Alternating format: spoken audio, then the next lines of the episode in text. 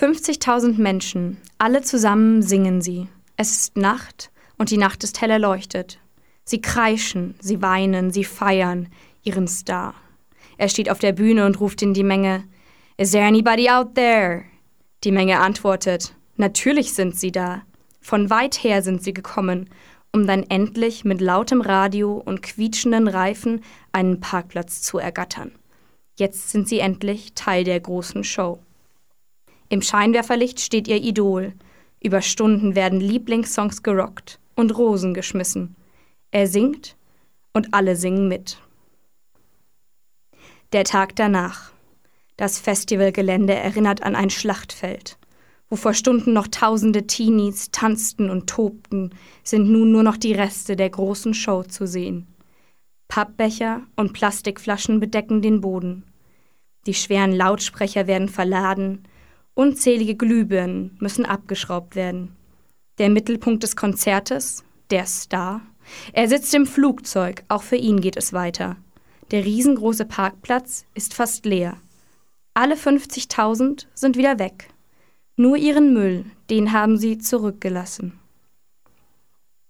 Die Musikbranche und der Klimaschutz. Dieses Thema ist verzwickt. Die einen sehen die Popsternchen als wirkungsvolle Botschafter für Umweltthemen. Sie sind Vorbilder und Persönlichkeiten mit Macht. Damit könnten sie tausende junge Menschen erreichen. Leider wird dabei nicht nur der Lebensstil der Stars, sondern auch die umweltschädlichen Folgen ihrer Konzerte vergessen. In den letzten Jahren rissen sich die großen Stars geradezu darum, sich für den Klimaschutz einzusetzen. Das primäre Ziel? To raise awareness, also Bewusstsein zu schaffen. Oft blieb es dann auch dabei. Das berühmteste Beispiel hierfür war wohl die Konzertreihe Life Earth im Juli 2007, welche über eine Milliarde Menschen mit dem Thema in Kontakt bringen sollte. Al Gore initiierte dieses weltweite Konzert mit elf Austragungsorten. Künstler wie Madonna, The Police, Rihanna und The Black Eyed Peas sangen auf allen sieben Kontinenten. Für die Antarktis gab es sogar eine Videoshow. Viele empfanden das als Heuchelei. Persönlichkeiten, die bekannt sind für ihre Privatjets und luxusgeladenen Videoclips, trällern nun im Namen des Klimaschutzes. Somit entstand erstmals in namhaften Magazinen ein Rummel, nicht nur über die fehlende Authentizität der Botschafter, sondern auch über die Klimaschäden von großen Musikkonzerten. So schrieb der Economist im Juni 2008, die Durchführung des Live Earth Event im letzten Jahr bewirkte, wenn überhaupt, dass die Umweltschäden der Konzertindustrie nun unmöglich ignoriert werden können. Bei den Diskussionen um die negativen Folgen für die Umwelt gab es drei Hauptfaktoren. Erstens der Transport von Künstler und Publikum sowie der Technik. Zweitens die Massen des meist nicht recycelten Mülls. Und drittens der hohe Verbrauch von Elektrizität. Der National Geographic Green Guide veröffentlichte 2008 interessante Zahlen. Ein typisches Konzert in einem Stadion produziert zwischen 500 und 1000 Tonnen CO2.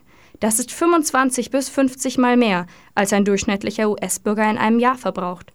Oder ein US-Bürger in einem halben Leben.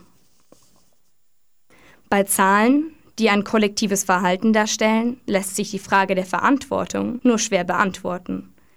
Will der Musiker oder die Fangemeinschaft die Lichtershow und die extralauten Bässe? Sollte der umweltbewusste Fan auf ein Konzert verzichten, weil dies mit stundenlanger Anfahrt mit dem Auto verbunden ist oder Cola in Pappbechern verkauft wird? Darf man als aufgeklärter Musiker auf eine Tournee gehen, wenn man weiß, dass jedes Konzert 25 Jahren CO2-Emissionen eines westlichen Lebensstils entspricht? Schauen wir uns den Künstler Thom Yorke an. Er geht zwar auf Tournee, aber er überlegt sich wie. Der Frontsänger der Rockgruppe Radiohead versucht seine Botschaften des Klimaschutzes umzusetzen. Er kollaboriert seit Jahren mit Friends of the Earth. Er sieht sich als Künstler und Konzertveranstalter in der Verantwortung. So sagte er 2008 der britischen Zeitung The Guardian. Das schockierendste sowie offensichtlichste, das wir herausgefunden haben, ist, dass die Anreise der Fans den größten Einfluss hat. Also spielen wir jetzt nur noch an Orten, die mit öffentlichen Verkehrsmitteln zugänglich sind. Wir haben auch eine neue Lichtinstallation, die von supereffizienten Generatoren betrieben wird. Und wir haben einen Vertrag mit Transportagenturen, damit sie ihre Emissionen verringern. In vielen Fällen werden all jene Künstler unterstützt, die aus welchen Gründen auch immer ihre Konzerte grüner gestalten möchten. Ein Beispiel? Die Non-Profit Organisation Reverb wurde im Jahr 2004 in den USA gegründet. Mitgründer war Adam Gardiner, selbst ein Gitarrist in einer Rockgruppe. Ihm fiel auf, dass er trotz umweltbewusstem Wohnstil einen übergroßen CO2-Fußabdruck hinterließ. Er tourte nämlich regelmäßig mit seiner Band in Bus und Flugzeug von einer Konzerthalle zur nächsten. Was also tun? Liebe zur Musik im Kampf mit der Liebe zur Umwelt? Er entschied sich, eine Organisation zu gründen, welche Musikern hilft, Kompromisse zu finden. Seitdem bietet er ein Green Up von großen Konzerten an. Konkret heißt das, man organisiert Sammeltransporte für die Fans und verwendet effiziente Generatoren, die mit Wasserkraft betrieben sind. Man ersetzt Cola und Pommes durch regional angebaute Verpflegung in Bioqualität. Man setzt Fahrzeuge ein, die mit Biodiesel fahren, und man errechnet und neutralisiert die CO2-Emissionen. Neben der Optimierung vor Ort in Richtung Umweltverträglichkeit setzen sie sich auch für Aufklärung ein. Bei jedem Konzert gibt es Zelte von NGOs, große Präsentationen und eine Menge Infomaterial darüber, wie man sich einbringen kann. Zahlreiche Künstler haben sich angeschlossen. Jack Johnson, Nora Jones, Maroon 5 und Coldplay, um nur einige zu nennen. Gemessen an der Vielzahl der Kunden von Reverb scheint die Rechnung aufzugehen. Die Musiker kommen ihrer Verantwortung als Vorbild nach und verbessern ihr Image. Doch sicherlich gibt es auch hier noch Verbesserungspotenzial.